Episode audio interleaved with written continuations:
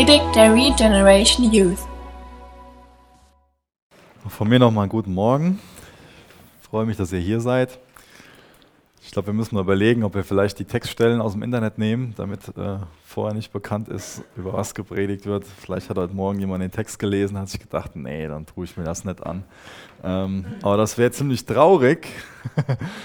ähm, Jan hat das eben schon gesagt, dass wir heute Morgen einen, einen Bibeltext haben, der oft gemieden wird. Und es ist schade, dass, dass er gemieden wird. Ich glaube, wenn ich jetzt fragen würde, wer von euch hat 1. Petrus 3, Vers 1 bis 6 so mit als Lieblingsbibelstelle, da würde keine Hand hochgehen. Ähm, ich weiß nicht, ob es da jemanden gibt, der den Text favorisiert für sich so. Und ich muss auch ganz ehrlich sagen, leider, leider ist es so, dass der Text, um den es heute Morgen gehen wird, dass der oft missbraucht worden ist, dass er oft ähm, falsch ausgelegt worden ist und benutzt worden ist, um, um Frauen zu unterdrücken. Und das ist total tragisch, weil die Bibel nirgendwo es toleriert, dass Frauen unterdrückt werden ähm, und, ähm, oder, oder benachteiligt werden. Ja. Es wird schon mal so, so als Vorurteil gegenüber Paulus gebracht oder überhaupt gegenüber dem Neuen Testament, dass ähm, da angeblich ähm, Frauen benachteiligt werden. Aber wenn wir uns so den wahren Charakter von dem Text ansehen, dann geht es um was ganz anderes. Und wenn wir uns auch mit der Geschichte befassen, dann hat die Bibel nicht zu einer Benachteiligung der Frau geführt, sondern hat das Neue Testament die Rolle der Frau in der Gesellschaft revolutioniert und für eine Gleichberechtigung gesorgt. Ähm, und das ist auch das, was, was die Bibel lehrt, dass Mann und Frau absolut gleichwertig sind, aber unterschiedlich in, in ihren Rollen. Ich denke, ich würde den Text sogar wertvoll finden, wenn ich eine Frau wäre. Ähm, das ist immer dieses Was wäre, wenn. Ähm, ich weiß. Ähm, aber ich will euch am Anfang schon mal zwei Gründe geben, warum der Text für uns total wertvoll werden kann.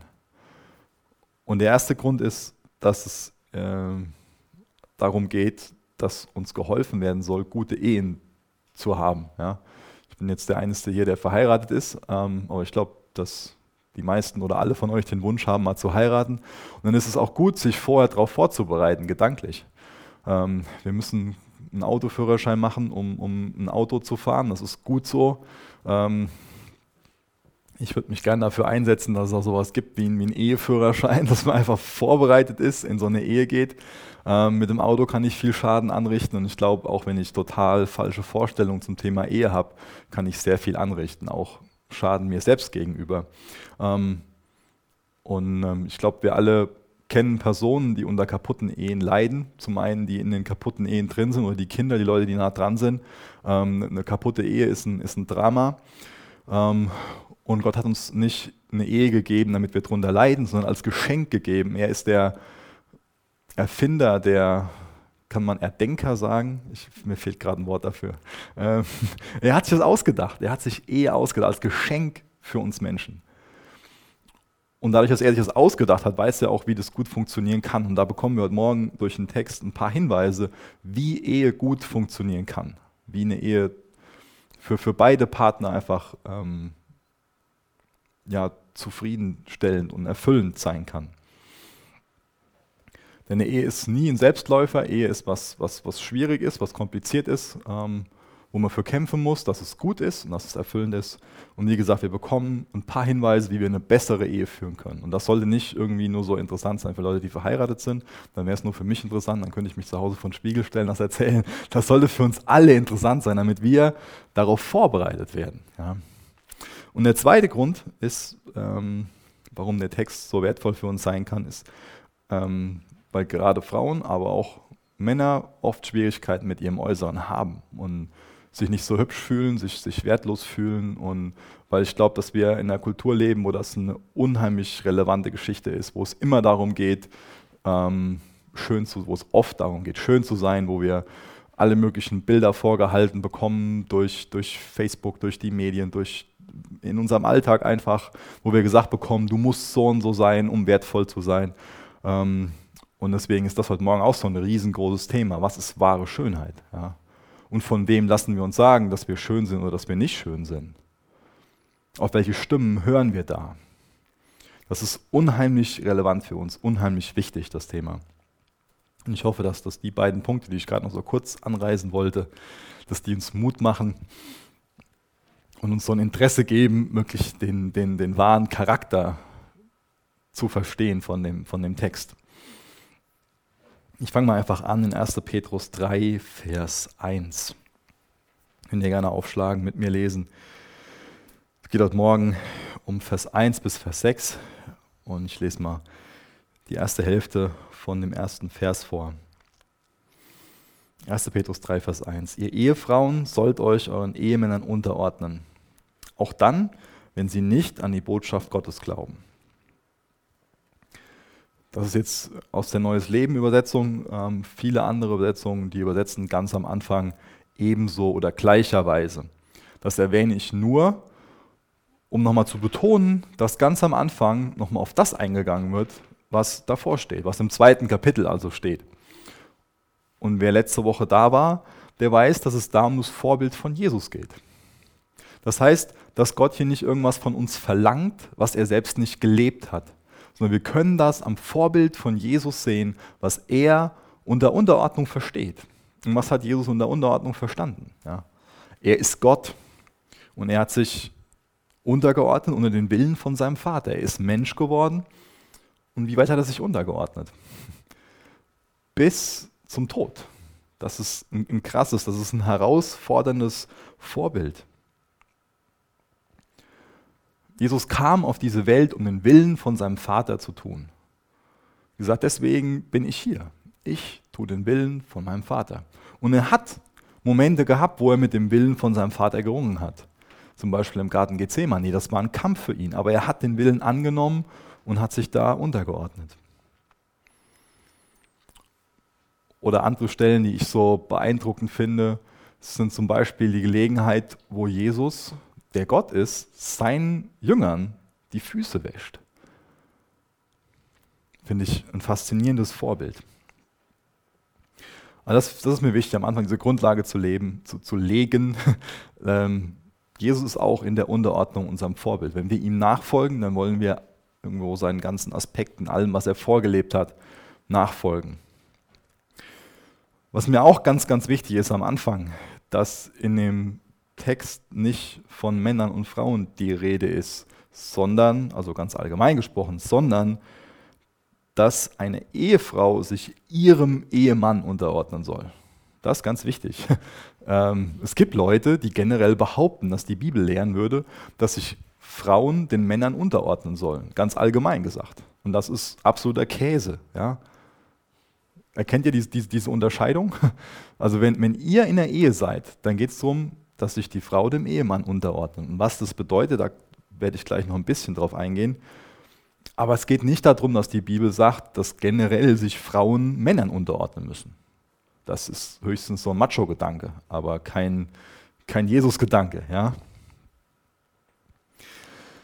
Die Bibel lehrt nämlich das, was ich eben schon beschrieben habe, dass Mann und Frau absolut gleichwertig sind, dass beide in Gottes Ebenbild erschaffen wurden.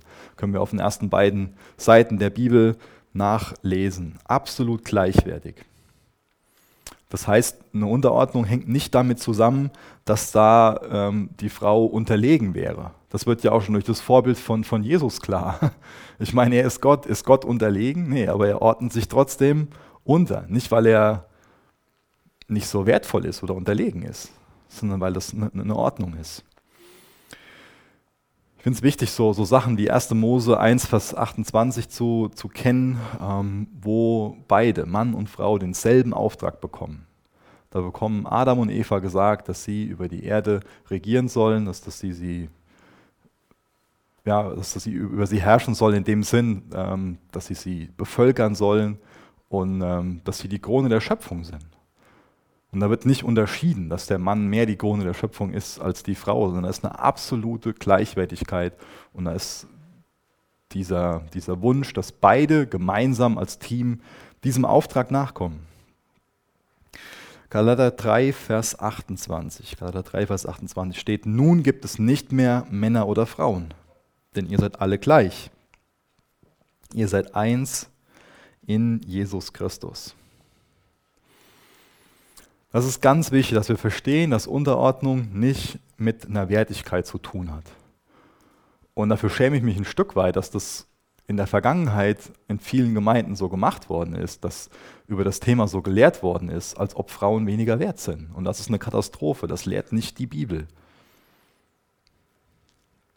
Das ist absolut nicht entwertend oder entwürdigend, sich unterzuordnen. Das zeigt uns auch das Vorbild von, von Gott. Sondern Unterordnung hat was ähm, mit einer Ordnung zu tun, wie auch schon in dem Wort drin steckt, Ordnung, Unterordnung und mit Autorität. Das heißt, dass, dass ich mich zum Beispiel nach bestem Wissen und Gewissen den Gesetzen dieses Landes unterordne, ist ja für mich nichts Entwürdigendes, ja, sondern ich erkenne einfach nur die Ordnung an, die Gott gegeben hat.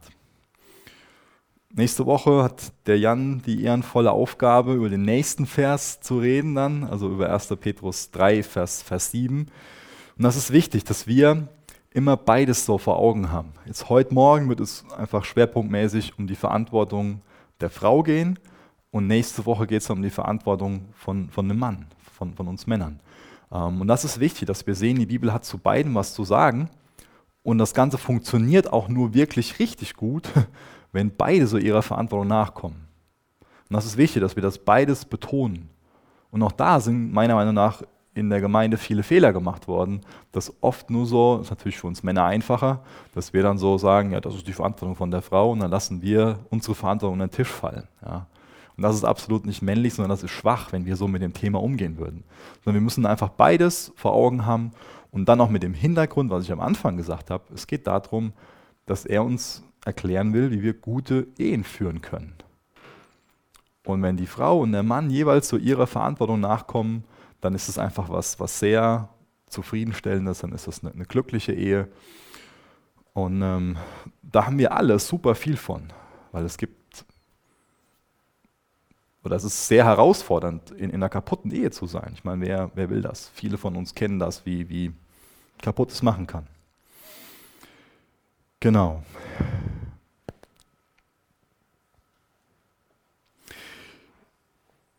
Um noch ein bisschen dieses Gleichgewicht herzustellen und nicht nur so, so die Verantwortung der Frau zu betonen, lese ich noch einen Vers vor aus Epheser 5, Vers 21 beziehungsweise der, der, der, ganze Abschnitt danach ist an sich sehr, sehr wichtig. Könnt ihr euch zu Hause mal durchlesen, wenn ihr das wollt. Epheser 5, Vers 21. Ordnet euch aus Achtung vor Christus bereitwillig einander unter. Das heißt, hier wird nochmal betont, dass sich auch Mann und Frau, auch Ehemann und Ehefrau sich einander unterordnen sollen. Das ist ein Gegengewicht. Und in dem Text wird beschrieben, dass wir Männer die Verantwortung haben, unsere Ehefrauen so zu leben, wie Christus die Gemeinde geliebt hat. Und wie hat Christus die Gemeinde geliebt, habe ich eben beschrieben. Er hat sich selbst für sie hingegeben. Und jetzt mal eine Frage. Welche Ehefrau hat Probleme damit, sich einem Mann unterzuordnen, der sie selbstlos liebt, der sie aufopfernd liebt? Ich glaube, dass so eine Frau nicht mit, mit, diesem, mit dieser Aufforderung, sich unterzuordnen, ähm, dass, dass sie da kein, kein, ähm, keine Schwierigkeiten mit hat, ja? sondern dass es dann einfach super einfach ist, wenn das was Gegenseitiges ist und wenn eine selbstlose Liebe von dem Mann der Frau gegenüber da ist, da wird die Frau keinen Stress damit haben, sich unterzuordnen. Und das ist halt wichtig, dass wir beide Verantwortungen sehen. Das ist natürlich eine ganz andere Sache, wenn da eine Herrsch, ein herrschsüchtiger Mann ist, der die Frau unterdrücken will. Dann ist es natürlich eine ganz andere Sache, dieses Thema Unterordnung. Das heißt, dauerhaft kann eine Beziehung nur gut funktionieren, wenn da dieses gegenseitige Unterordnen da ist. Und das bedeutet es dann auch, verheiratet zu sein, ja? dass man sich gegenseitig innig liebt. Und die Liebe, die, die Jesus da vorgelebt hat, das ist diese selbstlose, bedingungslose Liebe. Wir lieben ja oft so nach dem, nach dem Gedanken so, ja, ich liebe dich, solange du so und so oder wenn du so und so, wenn du mich auch liebst oder wenn du so und so bist, dann liebe ich dich. Und was wir im Grunde genommen damit sagen, ist, äh, ich liebe mich selbst und will einfach nur geliebt werden. Ja. Das heißt, es ist unheimlich wichtig, dass da ein gegenseitiger Respekt da ist, dass sich wirklich ernst genommen wird, dass da sich, sich zugehört wird, dass es einfach eine Beziehung auf Augenhöhe ist. Und wie ich gerade schon gesagt habe, schwieriger wird es natürlich, wenn der Mann herrschsüchtig ist. Und dann wird die Ehe kompliziert. Und wie ist es dann so, wie, wie kann es dann funktionieren, dass dann eine Ehe wieder auf einen guten Weg kommt? Wie kann das funktionieren? Ich glaube, oft ist es so, dass sich Streits, Konflikte, dass sie sich aufbauschen. Das kennen wir ja. Dann ist am Anfang eine Verletzung und dann wird wieder zurückverletzt und dann bauscht sich was auf.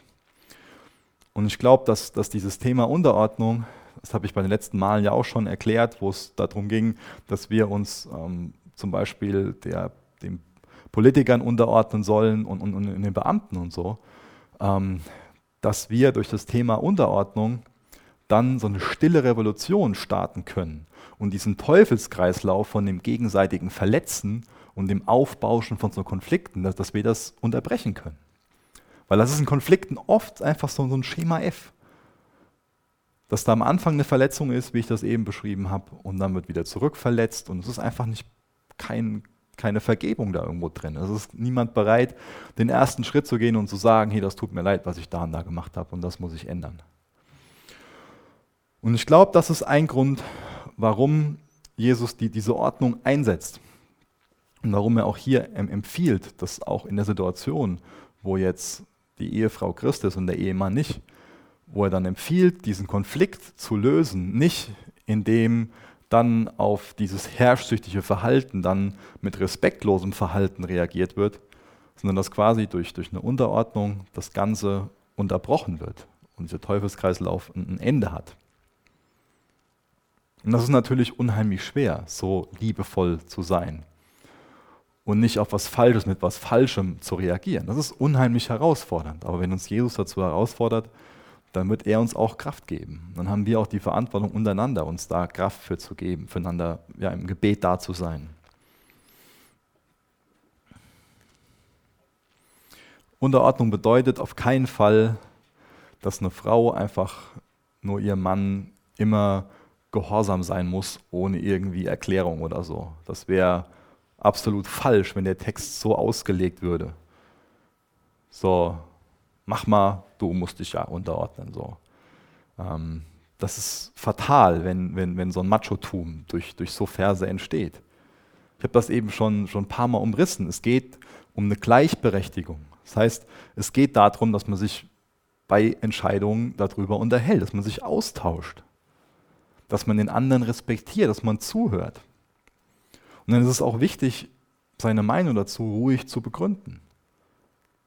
Das ist ganz normal, dass man in Beziehungen irgendwann an einem Punkt ist, wo man ähm, vielleicht, wo der eine die Richtung gehen würde, der andere würde die Richtung, wo man eine verschiedene Meinung hat. Und dann ist es wichtig, dass da eine Beziehung ist, wo man sich auf, auf Augenhöhe einfach über die Sachen austauscht und sich dann vielleicht Zeit nimmt und sagt, okay, wir, wir beten mal eine Woche oder vier Wochen und gucken danach mal. Aber dann ist es auch irgendwann an der Zeit, wo eine Entscheidung getroffen werden muss. Und dann ist es einfach gut, wenn dann auch gesagt wird, okay, ähm, wir machen jetzt den und den Kompromiss. Oder auch, dass die Frau sagt, okay, ich habe dir erklärt, wie ich es machen würde, ähm, aber es ist okay, du kannst so entscheiden und dann, dann gehen, wir den, gehen wir den Weg so. Irgendwann muss eine Entscheidung getroffen werden, das ist, das ist einfach so. Als nächstes erklärt der Petrus, dass bei Unterordnung, dass es da, dass da auch eine Chance drin liegt. Ich lese mal in Vers 1 weiter, da steht, das Beispiel eures Lebens wird sie mehr überzeugen als alle Worte. Sie werden für Gott gewonnen werden, wenn sie sehen, wie ihr vorbildlich und in Ehrfurcht vor Gott lebt. Wow. Das Beispiel eures Lebens wird sie mehr überzeugen als alle Worte. Sie werden für Gott gewonnen werden, wenn sie sehen, wie ihr vorbildlich und in Ehrfurcht vor Gott lebt. Das heißt, diese Frau, die ordnet sich unter, nicht aus Angst ihrem Mann gegenüber, sondern aus Ehrfurcht vor Gott und lebt dadurch vorbildlich. Das heißt, da drin ist eine Chance, jemanden für Jesus zu gewinnen. Das Beispiel eures Lebens wird sie mehr überzeugen als alle Worte. Es ist wichtig, dass wir das Evangelium in Worten weitergeben. Ja, das stimmt. Aber gerade wenn es in der eigenen Familie ist, irgendwann ist alles gesagt, ja, oder zumindest das Wichtigste gesagt. Und dann hilft es nichts, wenn irgendwie immer laut Predigten angestellt werden oder wenn der Ehemann jeden Morgen in seiner Brotbüchse so ein Traktat findet. Das stresst irgendwann nur noch. Ja? Irgendwann stresst es nur noch, immer eingeladen zu werden, doch mitzukommen und das und das und das. Und dann ist es wichtig, dass ein veränderndes Leben dann eine deutliche Sprache spricht. Und wenn wir ein veränderndes, verändertes Leben haben durch Jesus Christus, dann wird das zu Hause bemerkt werden. Und natürlich ist es zu Hause besonders herausfordernd, ja, so vorbildlich zu, zu leben. Unser Charakter, unser Verhalten, das kann sehr einnehmend sein, das kann aber auch sehr abstoßend sein. Und das ist doch ein hohes Ziel, was wir hier gesteckt bekommen, wo wir sagen können, ja, Jesus, so will ich werden. Ja, jeder von uns, ich glaube, wir alle haben Leute in unserem Umfeld, die wir mit der guten Botschaft gewinnen wollen, oder? Und dann ist es doch ein tolles Ziel, wenn wir sagen, unser Charakter, unser Verhalten, das soll einnehmend sein. Dadurch wollen wir Leute für Christus gewinnen. Geduld, Liebe, Barmherzigkeit, Freundlichkeit, dass wir verständnisvoll sind. Das ist was Einnehmendes. Und was ist das, was ich gerade beschreibe? Das ist die Frucht des Geistes.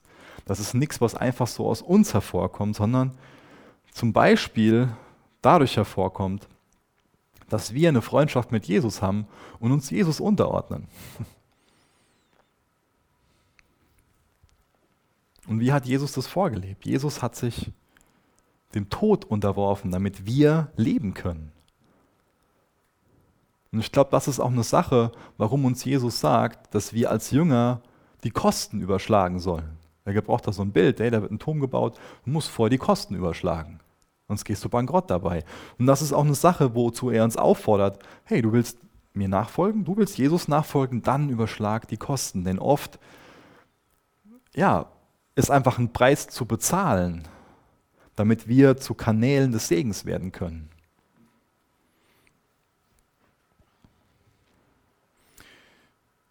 Respekt ist für uns Männer total wichtig. Und ich glaube, das ist ein Punkt, warum Gott sagt, dass, dass sich die Frau da unterordnen soll, weil für uns Männer Respekt so wichtig ist. Und für eine Frau ist es dann vielleicht so, dass oft darüber nachgedacht wird, ja, aber das sind doch meine Rechte und so. Und jetzt losgelöst von Mann und Frau, es hilft uns nichts, wenn wir nur über unsere Rechte nachdenken und davon so eingenommen sind, dass wir uns dann respektlos der anderen Person gegenüber verhalten. Es geht darum, dass wir als, als Nachfolger von Jesus für Personen stehen, die diese Teufelskreisläufe durchbrechen, die nicht wieder ähm, dann das heimzahlen, was an einem an, an, an Narbe, an Wunde verursacht worden ist, sondern die bereit sind zu vergeben.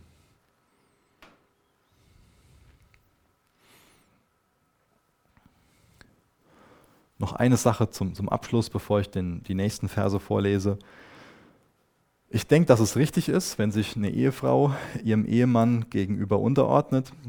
Aber ich denke nicht, dass es richtig ist, wenn der Ehemann das einfordert. Das ist nochmal was ganz anderes wenn der Ehemann das, das verlangt von seiner Frau, dass sie sich unterordnet, sondern ich glaube, dass wir als Ehemänner die Verantwortung haben, dass wir so leben, dass wir ja, würdig sind, dass, dass sich unsere Frau uns unterordnet.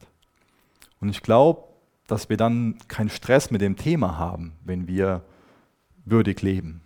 Dass wir dann nicht unsere Frau darauf hinweisen müssen, dass sie das machen muss, und ich glaube, dass wir dadurch, indem man eine Frau darauf hinweist, sehr viel kaputt macht und es nicht dazu dient, dass eine Ehe gut funktioniert. Ich komme mal zum nächsten, zum nächsten Abschnitt und auch so ein bisschen zum, zum nächsten Thema. Ich lese mal Vers 3 bis Vers 6 vor. Macht euch keine Sorgen um äußere Schönheit, die auf modischen Frisuren, teurem Schmuck oder schönen Kleidern beruht. Eure Schönheit soll von innen kommen. Das ist die unvergängliche Schönheit eines freundlichen und stillen Herzens, das Gott so sehr schätzt. Das ist auch die Schönheit, mit der die heiligen Frauen sich früher schmückten. Sie hofften auf Gott und ordneten sich ihren Ehemännern unter. So gehorchte Sarah ihrem Mann Abraham und nannte ihn, ihn, ihn ihren Herrn. Ihr seid ihre Töchter, wenn ihr Gutes tut und vor nichts Angst habt.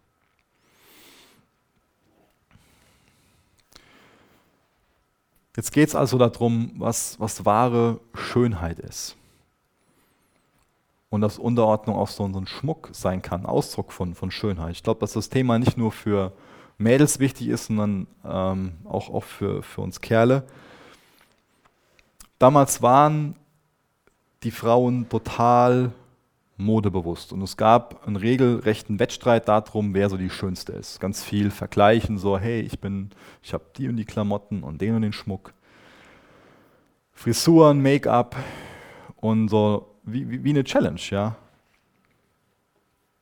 Das war eine Tagesordnung, sich einfach zu vergleichen, unter Druck zu stehen, irgendwo so und so schön sein zu müssen. Viel Geld dafür auszugeben. Das heißt, es ist nichts Neues, dass es bei uns heute an der Tagesordnung ist. Ja? Das war damals schon so. Ich werde gleich ein, Video da, dazu zeigen, ähm, um uns einfach die Frage zu stellen, ob wir das, das richtige Verhältnis zum Thema Schönheit haben oder ob, ähm, ob unsere Ansicht zum, zum Thema Schönheit einfach richtig ist. In Vers 3, da bekommen wir erklärt, dass ähm, das Anziehende an uns nicht das Äußerliche sein soll, sondern das Innere. Und da gebraucht der Petrus dieses Wort Kosmos. Da kommt übrigens auch dieses Wort Kosmetik her. Aber eigentlich kommt das vom Grundsatz her daher, dass, ähm, dass dann ein geordnetes Universum beschrieben wird. Kosmos steht für ein, für ein geordnetes Universum. Das heißt, auch hier geht es wieder um, um so eine Ordnung. Das heißt, auch hier mit dem Text wurde viel Schindluder betrieben, in dem Gesetze gemacht worden sind und in dem erklärt worden ist, ja, eine Frau darf das und das nicht anziehen und so und so und so und so. Sondern hier geht es um eine Ordnung. Und das ist eine wichtige Frage. Wie sieht das für dich aus? Was hast du da für eine, für eine Ordnung? Im Sinne von, sind dir deine inneren Werte wichtiger? Ist dir dein Charakter wichtiger? Willst du durch Charakter punkten? In Anführungsstrichen, oder willst du nur durch, durch Äußerlichkeiten punkten? Machst du dir so einen, so, einen, so einen Druck, dass du irgendwie mit, mit der Menge Schritt halten willst? Ja?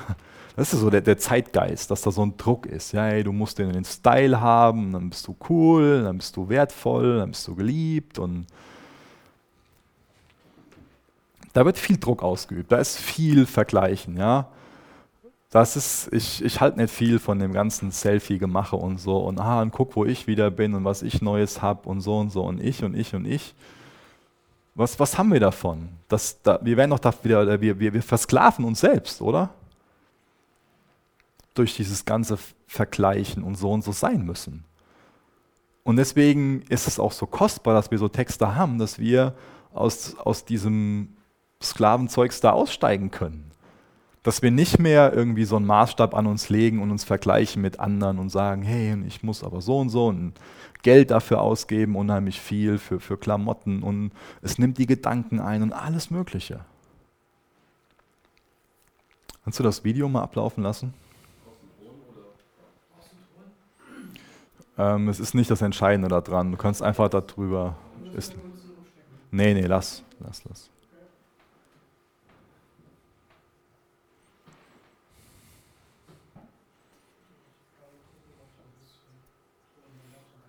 Und am besten machst du Beleuchtung aus.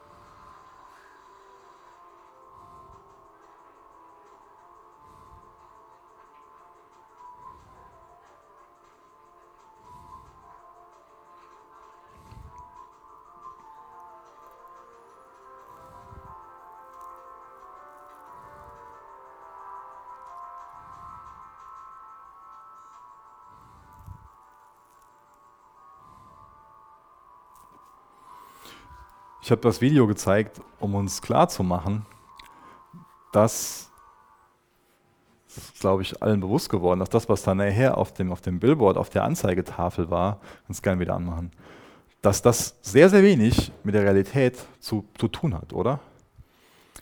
Und deswegen ist es absolut schlimm, wenn wir uns selbst versklaven, indem wir irgendwelche Bilder sehen im Netz oder wenn wir über die Straße laufen, Werbung und so weiter und uns damit vergleichen und meinen, das ist Schönheit.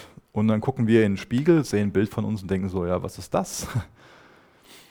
Deswegen, von, von wem lässt du Schönheit definieren? Ich finde es schlimm, wie, wie viele junge Leute und auch ältere, alte Leute darunter leiden, dass sie sich selbst nicht annehmen und dass sie sich selbst absolut unattraktiv finden. Indem wir uns durch den Zeitgeist oder was, was es auch immer ist, wie wir das nennen wollen, durch irgendwas da einen komischen Maßstab von, von Schönheit setzen lassen. Und das ist wichtig, dass wir das als Christen nicht mit uns machen lassen und uns dagegen entscheiden. Und dass wir da auch anfangen, ich nenne es mal christlich zu, zu denken. Ich habe das eben schon betont, dass wir als Christen glauben, dass wir einen Schöpfer haben, wir sind in Gottes Ebenbild erschaffen. Glaubst du jetzt dem, was der Schöpfer über dich sagt? Würdest du das jetzt wertschätzen, wenn der Schöpfer dich schön und wertvoll nennt? Ist das, was der Schöpfer zu dir sagt, lässt du das lauter an dein Ohr herandringen, als das, was vielleicht in deiner Klasse, an deinem Arbeitsplatz gesagt wird, was du auf Facebook liest? Von wem lässt du dir sagen, ob du hübsch bist oder nicht, ob du ähm, attraktiv bist oder nicht. Das ist so wertvoll, wenn wir uns von unserem Schöpfer sagen lassen, ob wir attraktiv sind oder nicht. Und du bist in Gottes Ebenbild erschaffen. Du bist attraktiv.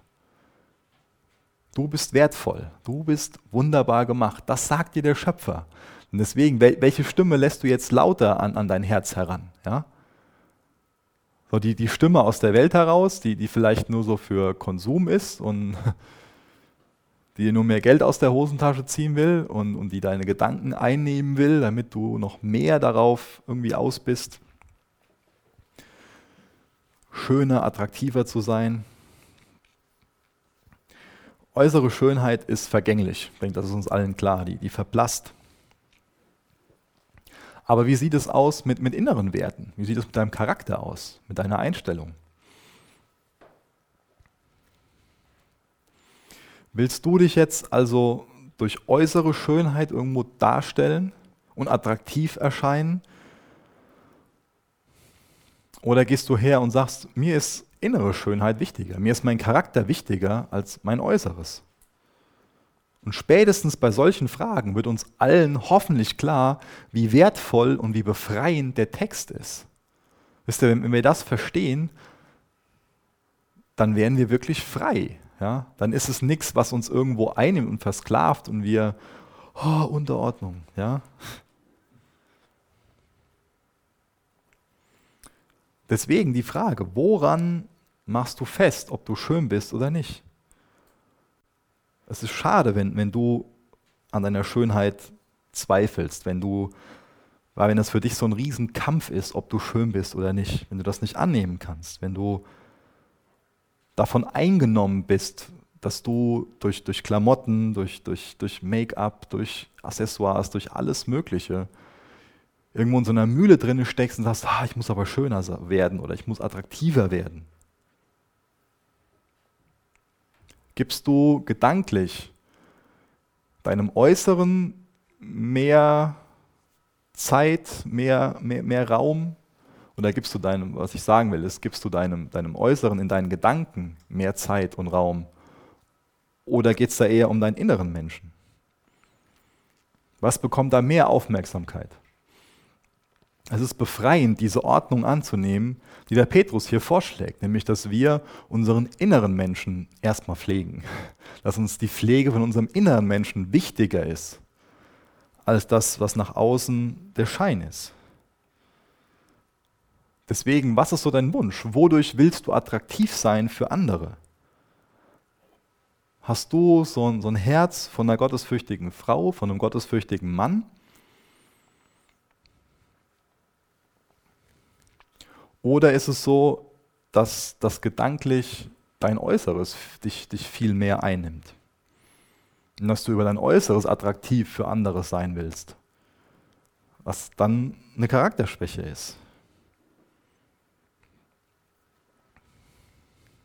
Und natürlich ist auch das wieder eine Sache, dass, dass viele Kerle auf Äußerlichkeiten äh, stehen, Äußerlichkeiten einfach ja, sich, sich davon einnehmen lassen. Und deswegen ist es wichtig, dass du dir die Frage stellst, wenn du von einem Kerl hörst, ich liebe dich, was, was willst du dann hören? Also was, was soll er damit meinen? Es gibt Kerle, die sagen, ich liebe dich und meinen damit, ich finde dich sehr attraktiv und ich will dich selbstlos lieben. Ich will für dich da sein, für dich sorgen. Und das ist dann wirklich, ich liebe dich. Aber es gibt auch Kerle, die sagen, ich liebe dich und sagen damit, ich finde dein Äußeres attraktiv ich finde dich sexy und will möglichst schnell mit dir ins Bett. Und was für eine, was für eine Grundlage lieferst du dem Ganzen? Ja? Das ist eine wichtige Frage.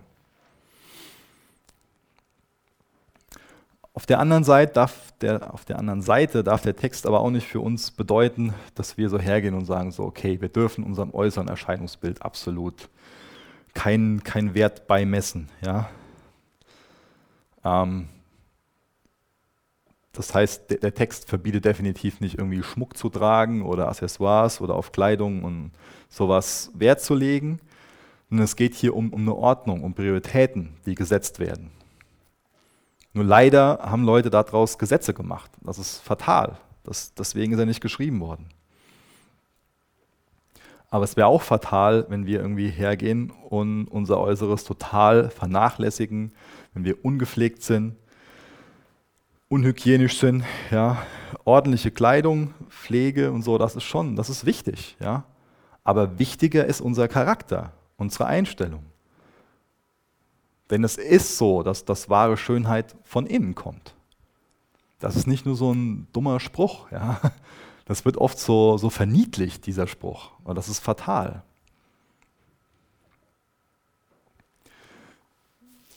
Wie ist das in deiner, in deiner Vorstellung so? Kommt Attraktivität aus innen heraus oder meinst du, du kannst das irgendwie in einem Geschäft kaufen? Ja? Kommt wahre Schönheit von innen heraus oder meinst du, du kannst es kaufen?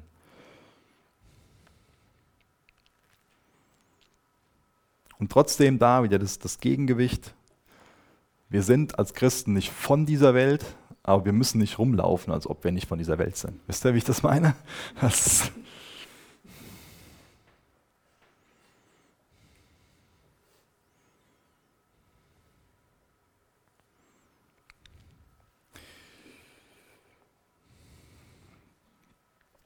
Also der Petrus hat uns also hier nicht verboten, irgendwie unserem äußeren Erscheinungsbild auch einen gewissen Stellenwert beizumessen, sondern es geht um diese Ordnung, um die Prioritäten. Ja.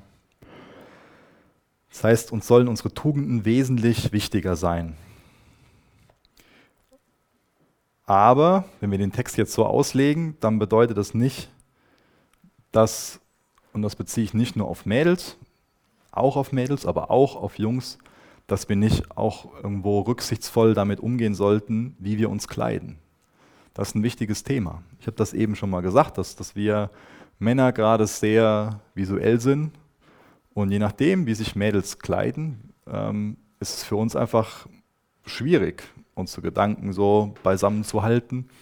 Ähm, und deswegen ist mir das wichtig, das heute Morgen auch nochmal zu, zu erwähnen und da einfach auch um, um Rücksicht zu, um, um Rücksicht zu bitten. Also ähm, wenn dann die Hotpants zu kurz werden und die Röcke zu kurz und der Ausschnitt zu groß. Ich weiß, ich musste in der Vorbereitung denken, ähm, es wird bestimmt keine Frau mit einem roten Kleid auf eine Weide rennen, wo Bullen drauf sind. Ja, ähm, natürlich, so ein Tier ist nur von Instinkten gelenkt, ja. Ähm, das sind wir Männer nicht. Ja, wir, wir, auch wir Männer dürfen das nicht so als Ausrede nehmen und sagen so, ja, äh, aber da waren die Beine so lang und das und das. Das ist, darf gedanklich auch nicht eine Ausrede sein. Ja? Wir haben da die Verantwortung, dass, dass äh, wir uns von sowas da nicht beeinflussen lassen. Ähm, wir sollen daher über unsere Gedanken und über unsere Sinne sein. Ähm, aber trotzdem auch für die, für die Mädels. Das ist wichtig, dass ihr Rücksicht nehmt. Genau. Vielleicht noch so zum, als Abschluss zu dem, zu dem Thema der, der Gedanke, ähm, wo es mir jetzt kurz da, da, darum geht, so das, das Thema Götzendienst anzusprechen. Vielleicht denkst du jetzt so, hä, Götzendienst, wie kommst du jetzt da drauf? Ähm, es geht in der Bibel an vielen Stellen um Götzendienst und wir denken oft so ganz automatisch so, ja, äh, wir haben ja zu Hause nichts Geschnitztes stehen, wo wir uns irgendwie verbeugen oder so. Aber ich glaube, dass manches Einkaufszentrum so ein moderner Götzentempel ist. Da wird hingepilgert und es wird angebetet. Und ich glaube, so manch einer kann an der Größe oder daran sehen, wie, wie, wie, wie voll jetzt der Kleiderschrank ist in Bezug auf Anfang des Jahres, erkennen, wie viel er dieses Jahr angebetet hat. Das heißt, welche Kosten entstehen bei dir für Kleidung, für Kosmetik, für Friseur und so weiter, für Make-up? Wie viel Zeit geht dabei drauf? Wie viel Geld, wie viel Zeit, wie viel Gedanken? Das sind alles Indikatoren dafür, was mir wichtig ist. Was ist dir wirklich wichtig? Was ist dein Gott? Das, was dir am wichtigsten ist, das ist dein Gott. Und wir alle sind menschliche Wesen, wir sind nicht Gott. Gott hat unbegrenzte Mittel. Wir sind eingeschränkt. Das heißt, unser Tag hat 24 Stunden, unser Bankkonto ist limitiert. Und die Dinge, wo wir unsere Zeit für einsetzen, dadurch zeigen wir, was uns wie viel wert ist. Oder auch das, wie wir unser Geld ausgeben, dadurch zeigen wir, was es wie viel wert ist. Und das ist schade, dass es in unserer Kultur oft so ist, dass diesen äußeren Dingen so viel Wert beigemessen wird. Und das finde ich einen wichtigen Gedanken, dass wir über diese Dinge auch zeigen, was wir anbeten. Ganz am Ende von dem Text hat er jetzt noch, hat Petrus noch kurz die, die Sarah angesprochen, die ähm, Frau von dem, von dem Abraham und so die Aufforderung gegeben, dass, dass ähm, christliche Frauen so die Töchter Sarahs sein sollen, dass sie ähm, Gutes tun sollen und vor nichts Angst haben sollen. Ich muss so an Matthäus 6 denken, als ich das gelesen habe. Matthäus 6, Vers 33. Wenn ihr für ihn lebt und das Reich Gottes zu eurem wichtigsten Anliegen macht, wird er euch jeden Tag geben, was ihr braucht. Das fand ich ganz interessant, dass es da so am Ende drum, drum geht. Dieses Gutes tun, vor nichts Angst haben. Und da komme ich nochmal zurück zu, zu, diesem Thema Single sein und sich einen Mann wünschen. Ähm, wie versucht man dann einen Partner zu bekommen? Jetzt nochmal losgelöst von, von, von der Geschlechterrolle. Wie versucht man an einen Partner zu kommen? So auf der Grundlage von Matthäus 6, Vers 33, wenn ihr für ihn lebt und das Reich Gottes zu eurem wichtigsten Anliegen macht, wird er euch jeden Tag geben, was ihr braucht. Man kann sich einen Mordstress machen und so glauben, so, ah, ich werde für immer Single bleiben. Oder ich kann zum Beispiel nach Matthäus 6, Vers 33 leben und sagen, ich kümmere mich zuerst um Gottes Reich und ich glaube, dass Gott mich mit allem versorgen wird, was ich brauche. Und da gehört auch ein Partner zu. Und ich glaube, das ist dann auch so ein Merkmal von, von der Tochter Sarahs, dieses Gutes tun, von nichts Angst haben. Und Angst zu haben ist was was einen versklavt, ja, was einen kaputt macht, was einen einnimmt. Aber Gott will nicht, dass wir Angst haben. Dass wir zum Beispiel Angst davor haben, alleine zu bleiben. Sondern Gott wünscht sich, dass wir ihm vertrauen, dass er uns mit allem versorgt, was wir brauchen. Und das ist eine wunderbare Einstellung Gott gegenüber. Gott, ich glaube, dass du mich mit allem versorgst, was ich brauche. Deswegen so ganz zum Schluss die, die, die Frage an, an dich, was ist dir wichtiger, dein äußeres Erscheinungsbild oder deine inneren Werte, deine Tugenden, deine, deine Einstellung? Was soll dich kennzeichnen? Was soll dich attraktiv machen? Ich wünsche mir, dass du, wenn du da drin irgendwie gefangen bist, dass, dass es dich einnimmt, das, was ich eben so mit dem Götzendienst angesprochen habe, wenn es bei dir gedanklich viel darum geht, um dies, diese ganzen Themen, Schönheit und, und, und dieses, dieses Äußere so, dann wünsche ich mir für dich, dass du da rauskommst, dass du da aussteigst und dass du ganz neu dir von deinem Schöpfer sagen lässt, dass du schön bist, weil das will Gott dir sagen. Und lass dir nicht von so einem Photoshop-Fake erzählen, dass du nicht schön bist. Lass es zu, dass da die Stimme von deinem Schöpfer wesentlich lauter an dein Herz herankommt und glaub nicht die Lügen, die du erzählt bekommst. Jesus, ich danke dir dafür, dass du unser Schöpfer bist, dass du uns wunderbar gemacht hast, dass du uns sagst, dass wir schön sind. Ich möchte dich bitten, dass du jeder einzelnen Person hier im Raum hilfst, sich selbst anzunehmen.